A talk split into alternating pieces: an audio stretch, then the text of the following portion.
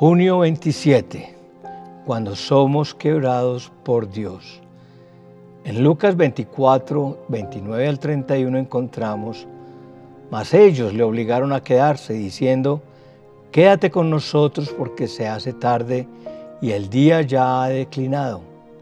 Entró pues a quedarse con ellos y aconteció que estando sentado con ellos a la mesa tomó el pan y lo bendijo, lo partió y les dio.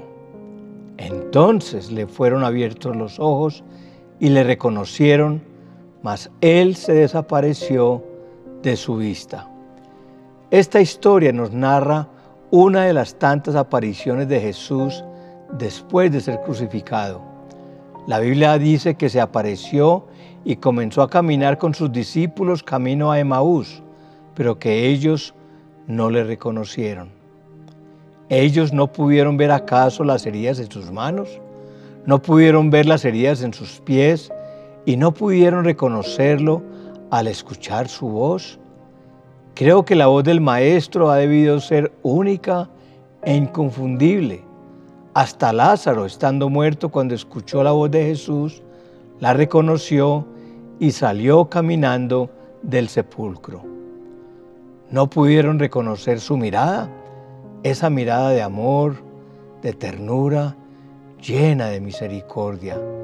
Y lo que parece aún más increíble es que no pudieron reconocerlo después de escucharlo predicar tres años que anduvo con ellos.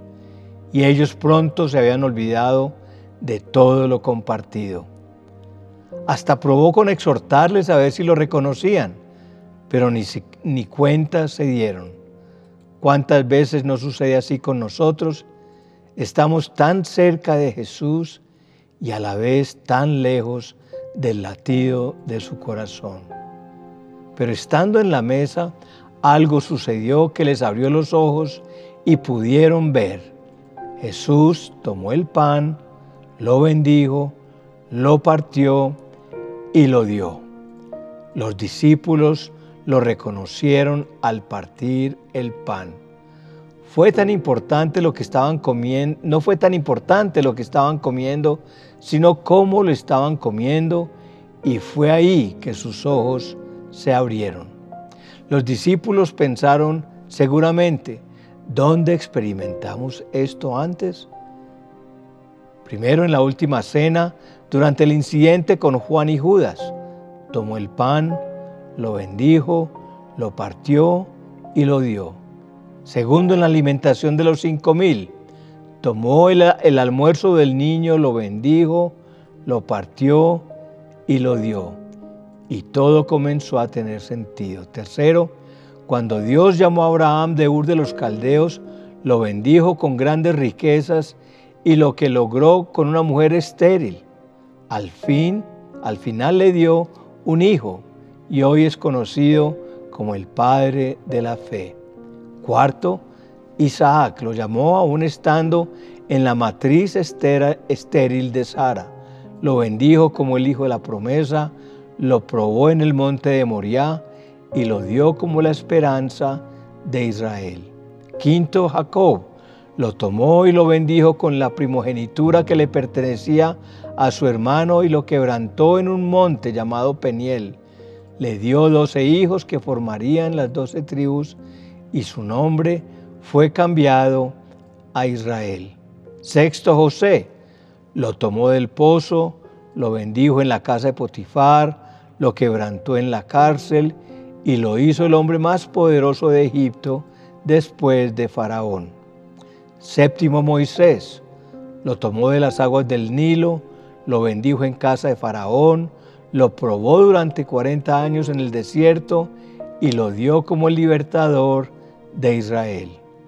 Octavo David lo tomó de detrás de las ovejas, lo bendijo como rey y lo humilló haciéndole esconder en una, en una cueva llamada Adulam. Lo bendijo como el más grande de todos los reyes de Israel. Noveno Jesús. Lo tomó de una virgen y lo bendijo con maravillas y señales y lo quebró en una cruz y lo dio como el Salvador del mundo. Dios tiene su forma de procesarnos. Nos toma del mundo, nos bendice con su gracia y el perdón, nos quiebra y nos da una vida de propósito. Quizá hoy tú estás en un proceso de ser tomado, tomado de un lugar de, de comodidad, de un lugar de derrota, tomado de un abismo donde no ves salida. Quizá tú estás en lugar de bendición, donde todo lo que haces sale bien, donde todo lo que Dios pone en tu mano lo hace prosperar y sentimos que el favor de Dios está sobre nuestras vidas. Pero vendrá el tiempo de quebranto y cuando eso pase, recuerda que Dios te ama y es ahí cuando quiebra nuestro orgullo, quiebra nuestra voluntad, quiebra nuestra lógica, nuestros planes y que quiere darnos algo mejor. Si no me hubiera quebrado, nunca hubiera podido aprender a confiar y a depender de Dios y reconocer que no es en mis fuerzas, no es con espada, no es con ejército, sino con su Espíritu Santo. Si Dios no me hubiera quebrado, nunca hubiera podido entender que todas las cosas ayudan a los que aman al Señor, a los que han sido llamados conforme a su propósito, porque aún en el tiempo en que me quebró, Él me sustentó y sacó lo mejor de mí. Jesús nunca dio un pan que primero no fuera quebrado. ¿Qué me enseña esto? que no hay atajos para nuestra formación. Todos tenemos que ser tomados, bendecidos, quebrados y partidos si queremos ser usados por Dios. Debemos notar que Jesús nunca soltó el pan. ¿Qué significa esto? Que Jesús tampoco te va a soltar a ti y que te va a sostener. Y te podrás preguntar, ¿hasta cuándo? hasta que termine lo que dijo que haría contigo. Ora conmigo en este momento, cierra tus ojos, quédate con nosotros, Dios. Desayuna en nuestra mesa, almuerza y cena con nosotros. Guarda nuestro sueño porque queremos cumplir el sueño que tienes con nosotros.